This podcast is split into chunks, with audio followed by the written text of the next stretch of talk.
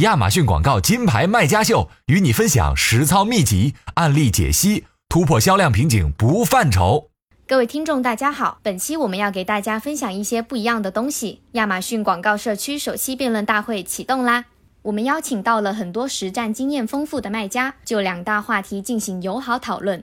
辩论场上无分对错，如果你也有不同的看法，欢迎来评论区留下你的意见和建议。如果想了解更多广告有趣话题，大家也可以在评论区扣评论大会我来了，获得广告社区快速报名通道，亲自到亚马逊广告社区去挖宝。那话不多说，马上就开始今天的第一道辩题：广告竞价内卷，你怎么看？对于这个辩题，我们正方卖家的观点是广告竞价内卷可以避免，反方卖家的观点是广告竞价内卷是不可避免的。那接下来先请出正方的卖家来分享他们的观点吧。Hello，大家好。我们正方呢认为广告竞价内卷其实是可以根据自己的情况调整我们的广告来避免的。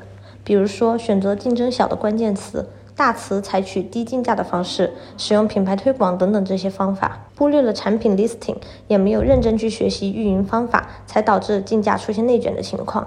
那反方卖家们又是怎么看的呢？我们认为，任何市场内卷的起因是搜索供求之间的不平衡。亚马逊的广告竞价之所以内卷，本质上是因为亚马逊需要竞价的广告坑位供应不够，但是大量涌入的广告主让需求增加，所以不能维持平衡。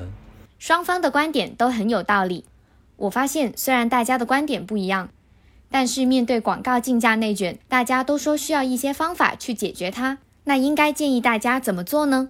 那给大家分享几个方法吧。刚开始入局的时候，不要先玩大词，从长尾开始慢慢玩。怎么挖掘已经有很多办法了，可以自己去试一下。除此之外，还可以低竞价高抢位，品牌推广和展示型推广都可以试一下。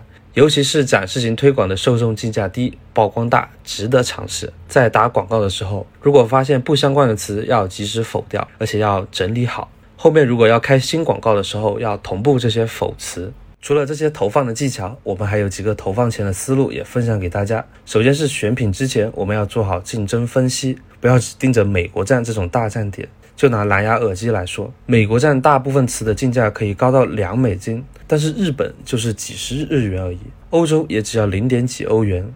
或者可以尝试用站外推广，因为有些品类站内的流量已经贵到离谱，这个时候站外推广的性价比反而高很多。我认为可以先从供需关系入手，深挖蓝海产品。对于红海产品，可以先观望。其次，对于广告，可以从下往上打，直接去投精准，找产品的长尾词，获取精准流量。这样，慢慢的 listing 就有了权重，可就可以着手去投核心词，投大词。第三，现在视频广告投放的商家比较少，价格还低一点，可以尝试视频广告推广，去做自己的品牌。